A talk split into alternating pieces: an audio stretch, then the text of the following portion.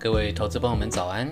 您现在正在收听的是 Investpresso，一个由转职勇者频道为您提供的每日浓缩盘前投资讯息。在这个讯息爆炸的年代，让我们每天早上陪您用一杯咖啡的时间，浓缩今天进场之前您需要知道的要闻。今天的时间是二零二二年的二月十八号，星期五。今天晨报与您分享三个部分：昨天晚上台股的行情、美股的行情。以及精选的产业经济新闻。今天的精选新闻部分，我们与您分享的是 Intel 收购以色列半导体公司 Tower 后面的战略考量，请您听到最后。首先，先为您报告台股的行情。台股昨天在观光股带头之下，一度涨了接近一百多点，但是呢，因为电子股成交量下降到五成，比前一天少了百分之十左右，再加上中场之后呢，突然传出乌克兰对亲俄分离区域开火的消息。大盘指数中午开始下挫，那请各位投资朋友们注意，因为近期国际不安定的因素频传，包含俄乌冲突以及升息，其实都是让市场比较不安定的因素。那这些呢，其实可能都会让现在的趋势变向消息面主导的市场。在短期之间，基本面分析、技术分析和筹码分析可能都无法盖过一个突如其来的消息，所以说，请各位投资人操作一定要谨慎为上。好，那我们再来看到指数的部分。加权指数昨天上涨三十七点，幅度在零点二个 percent，收盘价在一八二六八。从技术分析上来说，收带比较长的上影线的实体红 K。从均线的部分观察的话，目前还在各关键均线之上。再来看到贵买指数 OTC，昨天呢下跌了零点六点，幅度在零点二七个 percent，收盘价呢在两百二十元。那我们从技术分析来观察的话呢，它是收实体的黑 K。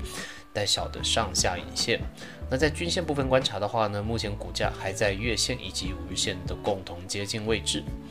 再来看到新台币的部分，新台币上涨零点零二元，收在二十七点八七元，带上下影线的黑 K 线。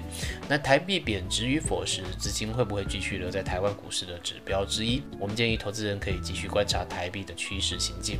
好，再来我们看到昨天的族群焦点，电子全值的部分呢，台积电的股价相对是无力的，持续在平盘附近整理。那包含联发科以及联电，同样都是以平盘做收。那昨天比较热门的族群是观光族群，那主要是受益于近期防疫政策松绑的影响。那近来呢，本土疫情比较趋缓，指挥中心也计划了松绑入境检疫以及边境解封。那这些信息呢，都让昨天观光族群表现非常的强力，整个观光指数呢上涨。了三点七五个 percent。好，再来跟您报告昨天晚上美股的表现。那首先先看一下整体的一个情势哈。乌克兰跟俄罗斯的战云再起，所以说昨天晚上金价飙升，十年期美国公债值利率贯破两个 percent，恐慌指数 VIX 飙涨大概十五个 percent。那所有的指数基本上全部下杀，那科技股呢也成了重灾区。那其实就像刚刚提到的，其实现在已经变成一个消息面主导的市场，在短期里面呢，其实资金会被消息面吓得来来去去。那我们投资人固然可以从政治经济的逻辑来思考，以及股价的解析里面进行分析，可是我们的操作还是建议大家要保守谨慎为上。那我们来看一下指数的部分，道琼工业指数呢，昨天下挫了六百二十二点，跌幅在一点七八个 percent，以三四三一二点做收。从技术分析来说的话，用实体黑 K 的形式直接跌破两天以来的所有涨势，并且跌破了二月十四号的下影线最低点。那二月十四号这个日期之所以关键，是因为它是在撤军消息出来的前一天，可以做一个观察指标。道琼昨天晚上呢，在均线部分也把所有的关键均线一并跌破。那再来看到纳斯达克指数，昨天晚上下挫四百零七点，跌幅在二点八八，收在一三七一六点。那从技术分析的指标部分的话，以比较大的实体黑 K 跌破了两天以来的所有的涨势，跌幅也封住了撤军当天一个比较大的向上调控缺口。但是呢，目前还是没有跌破二月十四号的下影线最低点。在目前的均线部分的话，其实也是跌破的所有的均线。再来看到费半，费半的部分的话呢，是下挫了一百三十三点，跌幅在三点七四个 percent，收三四二二点。跌幅虽然是蛮大的，但是如果从技术分析来观察的话，可以看到它目前跌破的只是撤军当天的最低价，那向上跳空的缺口呢，也还没有封闭，也还没有碰到二月十四号当天的 K 线区域。但是目前收的呢，还是以实体的黑 K 为主，所以还是不能掉以轻心。从均线的部分观察的话呢，目前也是跌破了五日线、二十日线，下面还是有年线的支撑。再我们看一下昨天板块部分的一个变化，在昨天的部分，金属以及采矿啊，还有包装容器其实是相对比较强势的，而石油以及天然气跌幅也是相对比较抗震的，接近平盘。那再来看到比较大跌幅的一些产业，其实都还是颇严重的，包含医疗服务以及软件开发、医疗计划、生物科技、资本市场，其实都是下挫超过百分之三的。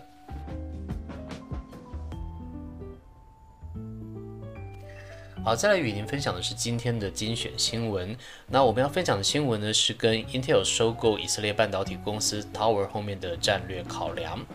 那之前呢，Intel 已经证实他们会以六十亿美元来收购以色列半导体公司 Tower。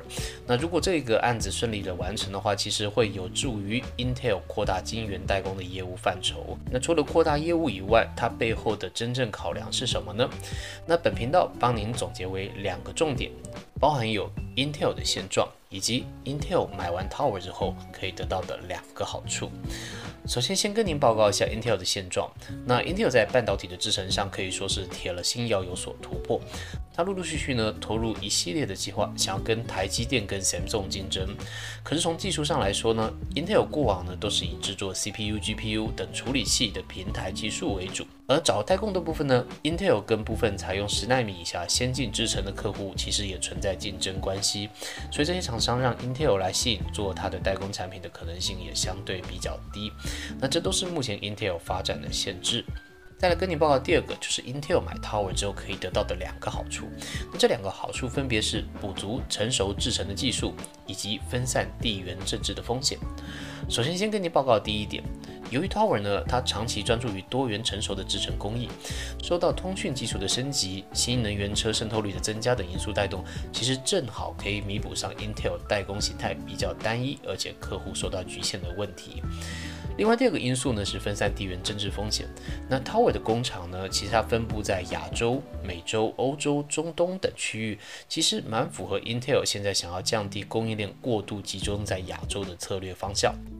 加上 Intel 呢，在美洲以及中东其实都有长期投资以及工厂据点，在它收购 Tower 之后呢，产能调度又可以更加的有弹性，可以进一步的避免因为地缘政治的风险伴随而来的断链危机。那关于半导体市场的更详细说明呢，可以点阅我们完全读懂台积电的这一期，里面呢对于各种的名词解释、市场分析，我们都有更全盘的解说，欢迎您点击上方的链接收看。好的，那以上就是今天与您分享的盘前要闻。那内容呢都是整理引用公开的资讯还有新闻，不做任何的买卖进出依据，请投资人谨慎投资。那如果您还想了解更多深入的解读，欢迎在 YouTube、Facebook、Instagram 上面关注我们。那如果您对我们的节目有任何建议，也欢迎留言告诉我们。那我们再次祝您今天操作顺利，有个美好的一天，以及预祝您有一个美好的一个周末。我们下周见，拜拜。